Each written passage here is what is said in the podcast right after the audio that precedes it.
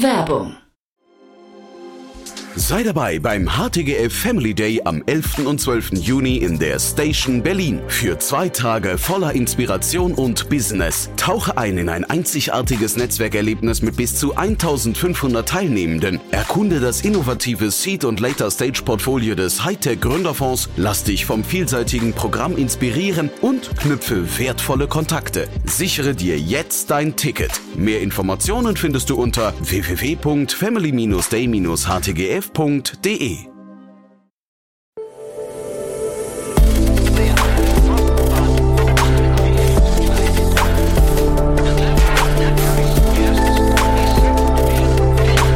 Startup Insider Daily. Investments und Exits.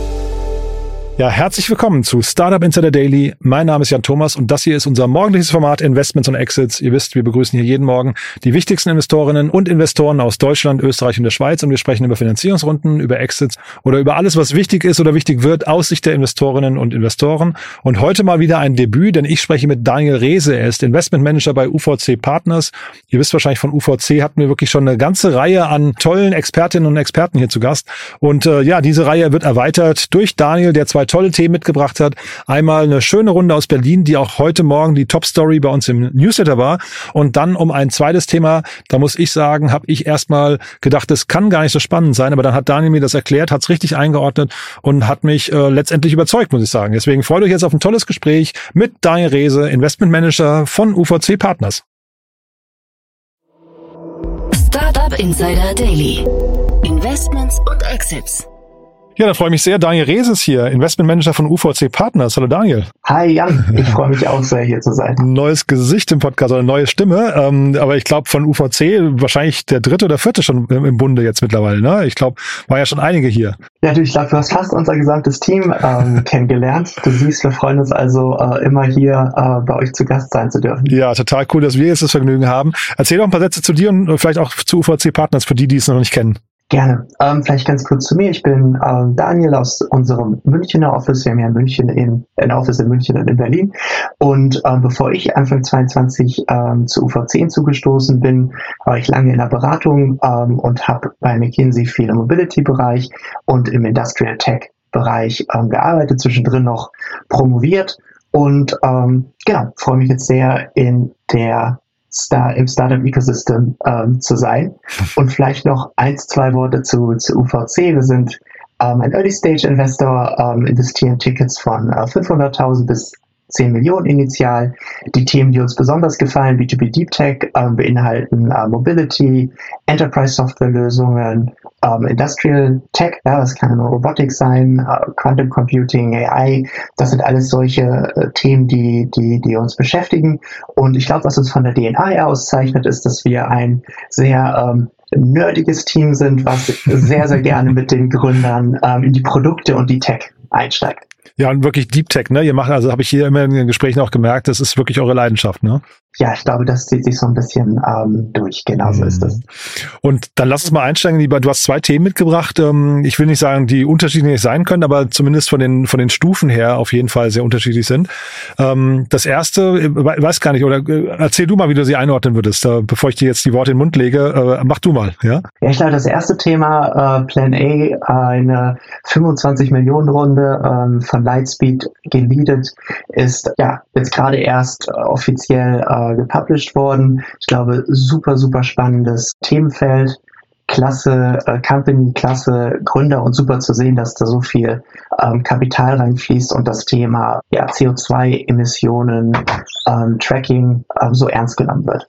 Ja, und äh, vielleicht lass mal äh, Plan A mal einordnen. Also das ist, ähm, ich hatte an äh, Planetly gedacht äh, kurz, ob das so die gleiche Ecke ist, aber ich weiß nicht, wie, mit wem wirst du sie vergleichen? Also ich glaube, Plan A ist aus, aus, aus meiner Sicht so ein bisschen auch ein, eine Category-Defining Company, ah. die ähm, horizontal horizontal einfach von Anfang an mit dabei war, das ganze Thema ja, CO2-Berichterstattung über Level 1, Level 2, Level 3 von Anfang an mit zu definieren und ähm, da einfach sehr, sehr früh bei dem richtigen Thema auch dabei war und wo viele Unternehmen noch gedacht hatten, das ist äh, ein Nice to have, da einfach irgendwie den richtigen Riecher für hatten, dass es zum Must-Have wird. Und ich glaube, das ist so jetzt der, der Punkt, wo sich herausstellt, es wird zum Must-Have. Ab 2024 ähm, besteht die CO2-Reportpflicht durch die Corporate Sustainability Reporting Directive äh, Guideline von der EU.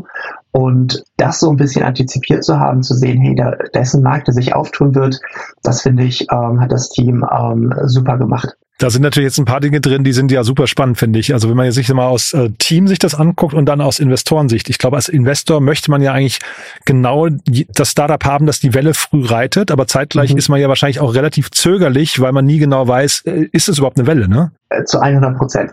Genauso ist es. Genauso ist es. Also genau an dem Punkt anzusetzen, äh, wo es halt noch nicht klar ist und diese Thought Leadership und auch irgendwie diese, diese, diese Weitsicht, dieses Visionary zu haben und zu identifizieren, das ist, glaube ich, Teil von einem guten Investor. Und da muss man äh, ein paar solcher Investments im Jahr oder auf einen Fund gesehen ähm, hinbekommen und auch als Team dann dran zu glauben, wenn man von vielen Investoren vielleicht noch, sage ich mal, weggeschickt wird und gesagt wird, hey, teste doch nochmal den Use Case oder komm doch nochmal zurück, wenn du nochmal 100.000 äh, ERA draufgepackt ist mhm. ähm, und dann dran zu bleiben das ist, glaube ich, äh, dann, deshalb freut man sich umso mehr, wenn dann wirklich solche großen Runden in Europa zustande kommen. Ja, ich glaube, viele Investoren fragen sich mal, wie so ein Antiportfolio eigentlich zustande kommt. Ne? Ich glaube genau so, dass man dann Startups, die eigentlich visionär sind und Thought Leadership haben und sowas, dass, dass, dass man die eigentlich wegschickt, ne? weil man denkt, da weiß gar nicht, ob das was werden kann.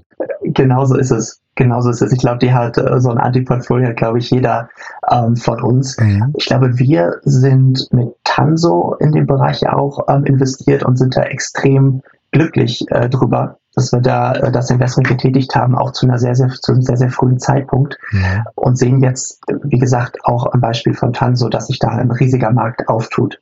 Ah, dann ist für dich vielleicht auch die, die Frage, die ich jetzt stellen wollte, noch äh, einfacher zu beantworten, weil ich hätte jetzt gesagt, wenn jetzt so ein Plan A früh bei euch aufschlagen würde, was stellt man denen dann für Fragen, um zu wissen, ist es wirklich eine Welle oder ist es eher Fantasie? Ich glaube, die Fragen, die wir dem Tanso gestellt haben, war ähm, vor allen Dingen die Sicht auf den Markt ähm, von, vom Team. Also was haben Sie für eine Vision? Was für eine Lösung wollen Sie bauen? Und warum glauben Sie dran äh, bezüglich auf das oder bezogen auf das Marktfenster, was sich da auftun wird?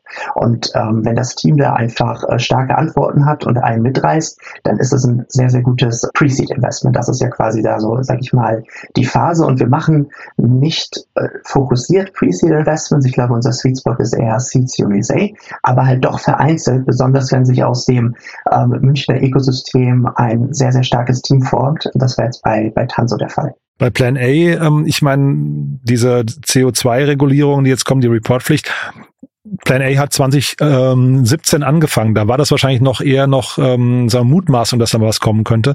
Äh, langt das dann hinterher, um, äh, ich weiß, so eine Market Opportunity dann irgendwie zu begründen oder müsste generell, müsste das eigentlich losgelöst von den regulatorischen Einflüssen eigentlich funktionieren für euch? Also ich glaube, der wirtschaftliche, der politische, der regulatorische Druck hilft zum Teil schon sehr, sage ich mal, Startups in einem bestimmten Space zu befeuern. Ich glaube, das ganze Thema äh, CO2-Berichterstattung ist ein Beispiel.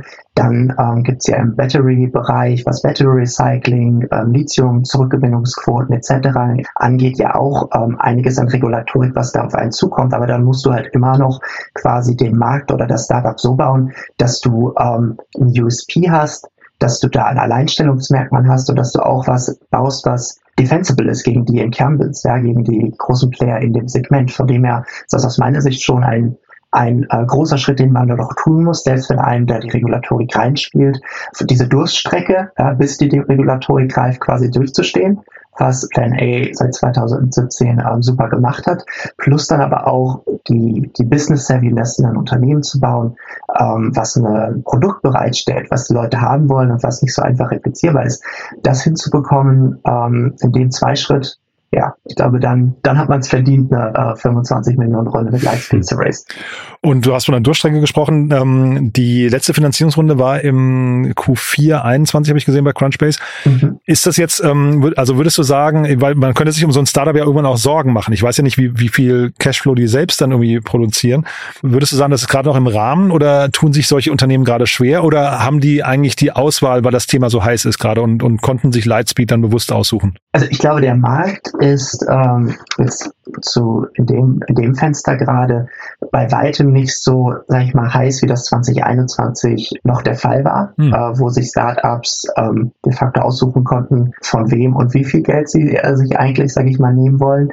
Von dem her glaube ich schon, dass hier jetzt äh, eine, eine sehr, sehr intensive DD auch gefahren wurde. Ich habe jetzt gelesen, dass Lightspeed auch ähm, mit Plan A über ganz langen Zeitraum sechs, neun Monate davor ähm, in Kontakt war und das sich nach einem sehr, sehr gesunden ähm, Prozess angehört hat für beide Seiten. Also sprich, ich glaube, Plan A war jetzt nicht komplett in Zugzwang und äh, die Runway ging aus und das Investment von VC-Seite hat sich jetzt auch nicht so angehört, als wenn ähm, da jetzt einfach mal einer von ähm, zehn Playern in Anführungsstrichen gepickt worden sind, sondern eine ganz klare äh, Investment-Hypothese dahinter steckt, wie wir sie jetzt auch zum Beispiel bei, ähm, bei, bei Tanso haben. Und so soll es ja eigentlich sein. Also das hat sich, hört sich nach einer sehr, sehr gesunden ähm, Runde an für beide Seiten. Ein bisschen gestolpert bin ich, ähm, aber jetzt gar nicht negativ gemeint, aber gestolpert bin ich im Cap-Table, also HV Capital ist dabei, das ist auch äh, super, die kennt man natürlich, aber mhm. Visa und Deutsche Bank habe ich da auch gesehen. Wie passen die aus deiner Sicht da rein?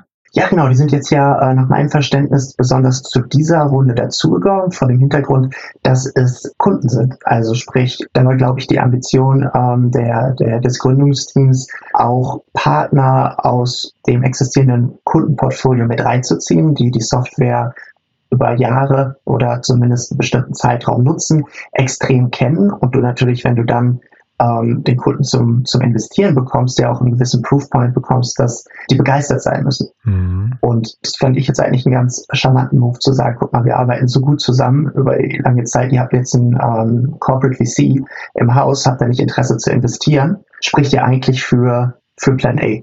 Mhm. Und äh, andersrum, aber ich glaube, das ist jetzt auch nicht gegen äh, Plan A, aber in der Seed-Runde war Softbank dabei, die waren jetzt nicht mehr dabei in der Runde. Ne? Also zumindest, wenn, wenn die Daten in Crunchbase so stimmen, äh, ist mhm. ja eigentlich auch ganz interessant. Es könnte aber auch mit Softbank an sich zu tun haben, dass die irgendwie vielleicht ähm, ihre Investment, weiß nicht, Geschwindigkeit oder Intensität zurückgefahren haben. Ne? Das kann, glaube ich, das kann sehr gut sein. Aber das weiß ich jetzt nicht ja, ähm, genau, warum jetzt Mutmaßung, ne? Genau, das wäre jetzt eine Mutmaßung. Ja. ja. Aber generell, also tolle Runde, muss man sagen, gibt nicht viel auszusetzen, ne? Gibt echt nicht viel auszusetzen und ich hoffe halt, dass auch jetzt diese Runde ähm, den ganzen anderen Startups, die ähm, vielleicht einen vertikalisierteren Approach ähm, verfolgen, also nicht quasi diesen horizontalen, sondern vertikal sich auf bestimmte Industrien irgendwie fokussieren, da auch nochmal einen, ähm, einen großen Uplift ähm, bekommen. Mhm. Dann lass uns mal zum zweiten Thema gehen, das du mitgebracht hast. Ähm, ich habe ja vorhin gesagt, also die Themen sind unterschiedlich, äh, irgendwie spannend, finde ich. Das ist jetzt eine sehr frühe Runde. Das ist eine sehr frühe Runde.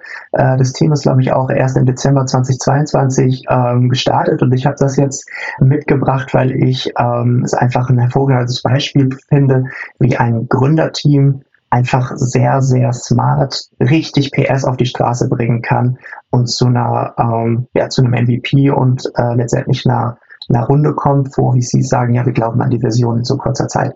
Ich hätte gedacht, das müssen wir vielleicht mal drüber sprechen. Ich hätte gedacht, dass der Markt ist längst zu. Ja, ich, also du hast ja gerade die Gründer lobend erwähnt. Ich hätte jetzt, mhm. äh, wenn man mich jetzt aber so gefragt hätte, hätte ich gedacht, da hat sich ein gutes Gründerteam den falschen Markt ausgesucht. Aber scheinbar siehst du da was, was ich noch nicht ganz verstanden habe, ne?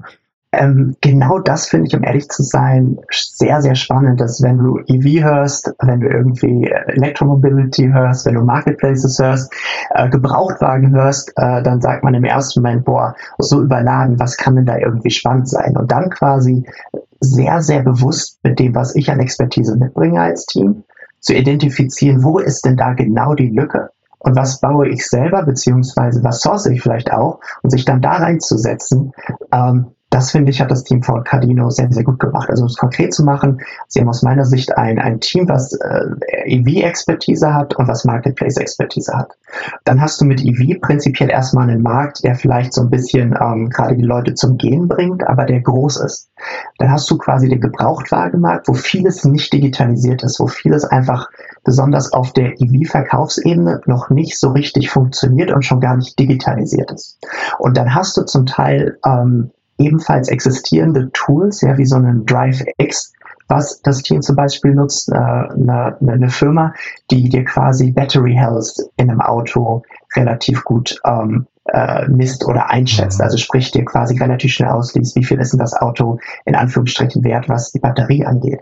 Und dann herzugehen, zu sagen, in ein paar Monaten zu sagen, hey, guck mal, ich fokussiere mich jetzt auf die digitalen Aspekte und zwar wirklich da, wo es bisher noch keine Tools gibt.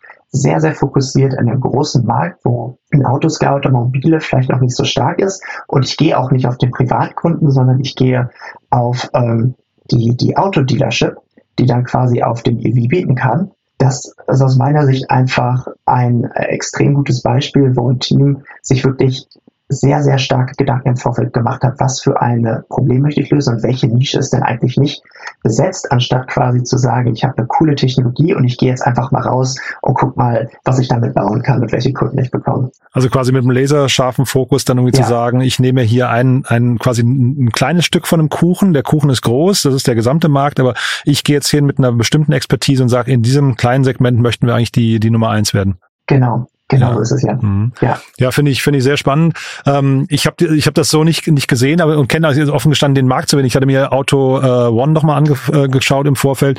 Die sind natürlich seit dem Börsengang da total irgendwie äh, rückläufig, jetzt irgendwie auf äh, Tarin jetzt bei 1,45 Milliarden, äh, was natürlich spannend ist. Aber ich höre jetzt gerade raus, ist auch dann eigentlich kein direkter Mitbewerber, sondern sie nehmen eigentlich dort eigentlich nur so ein Stück Marktteil weg, äh, Marktanteil weg, indem sie sagen, äh, unser Teil ist der der E-Vehicles, ne? also die, die elektronischen Fahrzeuge, die, die sollen über uns laufen. Genau, so ist es. Elektro also EVs und dann das Ganze halt äh, digital und dann in Rekordzeit quasi für den Endkunden, ähm, ich sag mal, das Auto vom Hof zu bekommen, mhm. zu einem guten Preis und eine äh, gewisse Absicherung zu haben dass du da nicht übers Ohr gehauen wirst. Ja, sie versprechen zehnmal schneller auf ihrer Plattform. Da habe ich so kurz an Gorillas gedacht, habe gesagt, oh, da, da muss man echt aufpassen, dass man nicht irgendwie dann, weil Gorillas an meiner Stelle auch, die haben sich auf ein Problem, äh, auf die auf die Lösung eines Problems äh, konzentriert, das eigentlich nicht da war, ne? Nämlich diese Geschwindigkeit. Ob dieses zehnmal schneller äh, wirklich hilft hinterher oder ob man sich damit nicht selbst ein Bein stellt, weiß ich gar nicht genau. Ja. Mhm. Ich glaube, der, der spannende Teil ist in der Tat die Digitalisierung ja, ne? ähm, zwischen dem Endkunden und dem äh, der Car-Dealership und die quasi ähm, stabil zu bekommen mit einer sehr rigorosen oder sehr, sehr, sag ich mal, ähm, verlässlichen, verlässlichen Assessment des Autos, ohne halt, sage ich mal, sehr manuell mit einer Person vor Ort hergehen zu müssen und sich das Auto quasi anschauen zu müssen. Und wenn wir nochmal die Brücke schlagen zu der Plan A davor, dann hat man ja hier möglicherweise eben auch genau dieses Momentum, wo man sagt, das ist eigentlich vielleicht der Anfang der Welle, ne? Genau so ist es. Also äh, ich glaube, alles, was den EV-Markt angeht, ja, wir haben ja auch vor kurzem in ein ähm, EV-Charging-Startup ähm, mit ChargeX investiert. Wir glauben da sehr an den ähm, EV-Markt. Wir glauben sehr, dass das auch von der Infrastruktur her äh, Deutschland in den kommenden Jahren noch weiter ausgebaut und dann äh, dominieren wird und ähm, da einfach die EVs, sag ich mal, ähm, effizient im Kreislauf zu halten, ja, ist, glaube ich, super, super essentiell. Welches von den beiden Themen hätte sich bei euch melden können? Aber bei Plan A hast du ja gesagt, seid ihr eigentlich im, im Prinzip in dem Space seid ihr äh, investiert.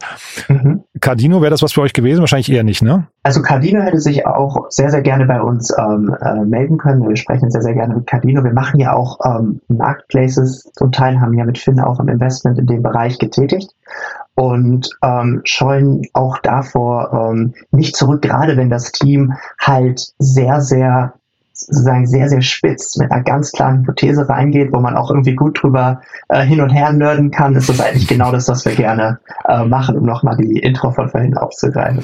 Finde ich auch interessant. Also ich habe das so am Anfang nicht gesehen, aber ich finde tatsächlich diese Spitz in einen Markt, der ja wirklich bewiesenermaßen da ist und dann auch größer wird, das finde ich schon interessant. Äh, Cardino, ich würde, wenn ich jetzt wetten müsste, würde ich sagen, der Name bleibt nicht. Ja, da bin ich ein bisschen, also das Logo, das sieht alles noch so, äh, vielleicht irgendwie so done is better than perfect, würde ich fast sagen, ohne dem Team jetzt zu nahe äh, treten zu wollen. Ähm, aber da könnte ich mir fast vorstellen, hinten raus, wenn es wirklich sich etabliert, dann äh, entweder ist es eine augenzwinkernde Brand, die daraus entsteht, oder es, man, man geht vielleicht nochmal ran. Aber ansonsten finde ich das wirklich auch, da hast du mich überzeugt, finde ich, finde ich sehr, sehr spannend. Haben sie gut gemacht, ne? Ja. Also da muss man echt sagen, da hat sich ein Team gefunden, was einfach executed hat. Und mhm. das ist ja eigentlich genau das, wo du sagst, hey, da ist ein Team, was mich irgendwie begeistert für äh, deren Version und letztendlich dich ja ähm, mitnimmt. Und das muss ich sagen, als ich das, äh, das ist der da ein bisschen tiefer jetzt eingestiegen habe, ich gedacht, das haben sie echt sehr, sehr gut gemacht und ähm, finde ich, ein sehr spannendes Investment, was da jetzt gerade getätigt wurde. Nur die runden Höhe, ne? Eine Million Euro, das ist jetzt nicht die Welt. Das ist jetzt nicht die Welt, aber auf der anderen Seite sind sie ja auch erst im Dezember 2022 äh, gestartet. Das heißt, äh, innerhalb von neun Monaten äh, quasi eine Million Euro äh, Finanzierung zu bekommen, muss man auch erstmal hinbekommen. Das heißt, die haben da ähm, nicht nur den Proof geliefert, in Anführungsstrichen, sondern auch ähm, ja wirklich, ähm, würde ich sagen, die Version oder mit ihrer Version ähm, die, die, die VCs überzeugt. Also man hört raus, dass äh, das Team von Cardino, wenn es hier zuhören sollte, darf sich gern bei Daniel melden. die Türen sind offen. Ja. Wer darf sich denn sonst noch melden? Du, ansonsten darf sich äh, jedes B2B äh, Tech Startup melden. Sehr gerne in den Bereichen, wie gerade äh, schon erwähnt, Mobility, Energy, äh, Computing, Industry Tech, sowohl Hardware als auch Software. Wir schauen uns alle sehr, sehr, sehr, sehr gerne an. Ähm, wir sprechen auch immer sehr, sehr gerne mit den Gründern auch auf dem Kaffee. Wenn das Team in, in München ist, dann ohnehin. Ansonsten ja vielleicht auch auf der Bits and Pretzels, wo wir eine mhm. große Präsenz haben. Und wir suchen immer nach ja, Werkstudenten, die äh, Lust haben, über drei bis sechs oder neun Monate ähm, Venture Capital kennenzulernen und da bei uns sehr, sehr hands-on ähm, mitzuarbeiten. Super. Daniel, es hat mir großen Spaß gemacht. Tolles Debüt, hat mir wirklich gefallen. Dann würde ich sagen, wir bleiben in Kontakt und jederzeit wieder gerne. Ganz vielen Dank dir, Jan. Cool. Dankeschön. Bis dann. Ciao. Ciao. Startup Insider Daily, Investments und Exits. Der tägliche Dialog mit Experten aus der VC-Szene. Ja, das war also Daniel Rehse, Investmentmanager von UVC Partners und das war mal wieder ein tolles Debüt, muss ich sagen. Hat mir echt Spaß gemacht, hat Daniel richtig cool gemacht und äh, beide Themen haben mich begeistert. Plan A ist natürlich Pflicht, dass die hier in den Podcast kommen. Ich habe es ja vorhin gesagt, war die Top-Story heute Morgen im Newsletter. Falls ihr unseren Newsletter nicht kennt, den muss ich euch wirklich ans Herz legen. Ihr wisst ja, wir haben, glaube ich, den populärsten und ich behaupte einfach mal den besten Newsletter der deutschen Startup-Szene. Der wird gelesen von, ja, wahrscheinlich jedem, jeder, die sich für die Startup-Szene interessieren, von allen Enthusiasten, von allen VCs und so weiter und so fort. Ich werde dauernd angesprochen. Wer das Lesen des Newsletters alles als Morgenroutine bei sich etabliert hat, liest man quasi in fünf bis sieben Minuten das Wichtigste des Vortages. Wir recherchieren ja mit unserem Team auf ja nahezu 500 Nachrichtenseiten jeden Tag und destillieren da das Wichtigste für euch heraus. Schaut euch mal an unter www.startupinsider.de. Das war jetzt die Werbung in eigener Sache. Und ansonsten natürlich, wie immer, die Bitte, wenn euch gefallen hat, was Daniel hier in seinem Debüt von sich gegeben hat, was ich wirklich toll fand, dann empfehlt gerne auch diese Folge weiter und oder applaudiert Daniel gerne auf LinkedIn. Das ist ja, ich habe es hier schon mehrfach erzählt, der Applaus ist der Lohn des Künstlers und dementsprechend motiviert ihr unsere Gäste hier am besten, indem ihr auf LinkedIn kommentiert und liked und teilt, was sie hier zum Besten gegeben haben. Das hilft, glaube ich, ungemein, um alle tollen Expertinnen und Experten hier bei Laune zu halten und dafür zu sorgen, dass sie hier auch weiterhin äh, motiviert jeden Tag zu uns in den Podcast kommen. Das war's von meiner Seite aus jetzt wirklich. Euch einen tollen Tag. Vielleicht hören wir uns ja nachher nochmal wieder. Und falls nicht, dann hoffentlich spätestens morgen. Bis dahin, alles Gute. Ciao, ciao.